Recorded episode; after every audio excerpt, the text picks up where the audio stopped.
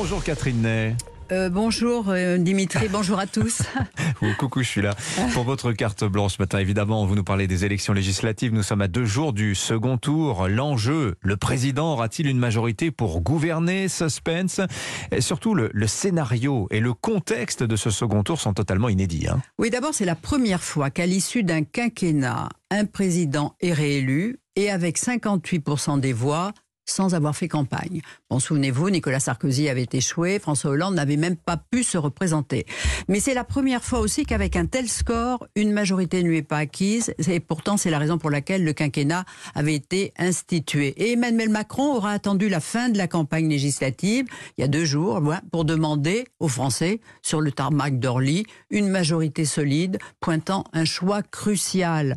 Bon, Valéry Giscard d'Estaing, 78, lui aussi avait fait le discours du bon choix, mais c'était trois mois avant les législatives. Il avait préparé l'opinion quand la gauche menaçait de l'emporter. Et cette fois-ci, notons que le président n'a pas donné de consigne de vote pour mobiliser les abstentionnistes, qui sont tout de même 52,49%, rappelons-le. C'est du jamais vu, ça si, c'est une première. Oui, oui, et le flou des consignes données par la Première ministre sur le choix entre certains candidats, NUPES, le Rassemblement national, ont donné le sentiment d'une Macronie sans ligne directrice ni proposition forte avec pour seul programme eh bien, la photo du président sur les affiches des candidats. Alors le président de l'Assemblée nationale, Richard Ferrand, qui était en vision de sa circonscription bretonne, a conseillé de ne pas faire campagne sous l'exomile alors que les autres sont sous LSD. Bon, un bon mot, mais enfin, qui visait en premier lieu, ben, il faut le lire, Madame Borne.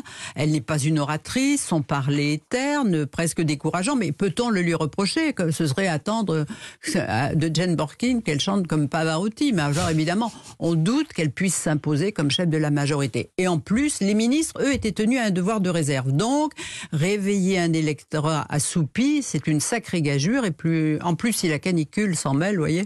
c'est la première fois qu'un battu aussi, trois fois l'élection présidentielle, en l'occurrence Jean-Luc Mélenchon, occupe tout le terrain médiatique alors qu'il n'est pas candidat. Oui, même son talent est de faire oublier sa casquette de troisième homme par son verbe incandescent, ses imprécations violentes, souvent mensongères, ses bons mot aussi, parce qu'il fait rire ses auditoires, un personnage.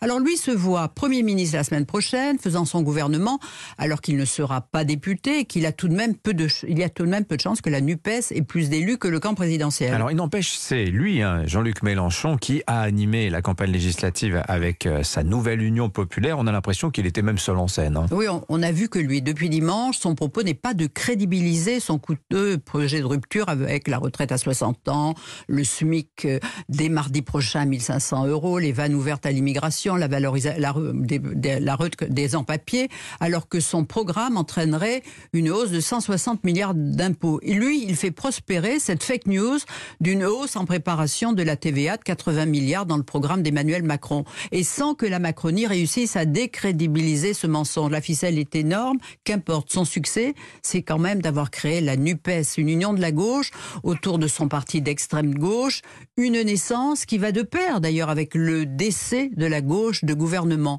Mais le succès le plus inouï, c'est que parmi la demi-douzaine de députés élus au premier tour seulement, eh bien, il y a quatre députés de la France insoumise, dont Daniel Obono, élu à Paris avec 58% des voix, et ça, aucun sondeur ne l'avait prévu. Enfin, encore une première, le vrai gagnant en progression de voix et d'implantation sur le territoire, on l'a dit cette semaine sur Europe 1, c'est le Rassemblement national.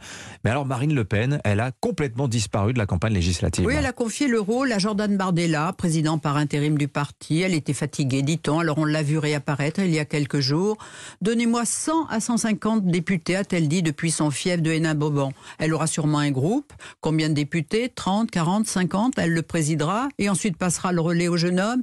Mais elle a cédé depuis longtemps la place de première opposante à l'architecte de la NUPES.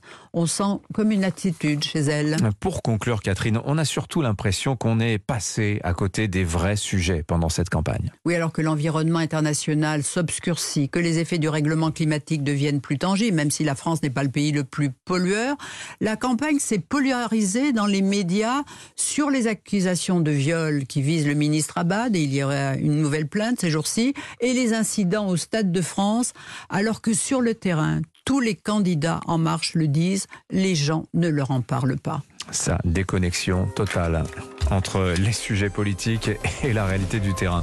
Merci beaucoup Catherine Net de votre expertise. On vous retrouve tous les vendredis dans Europe Matin. Il est 8h39.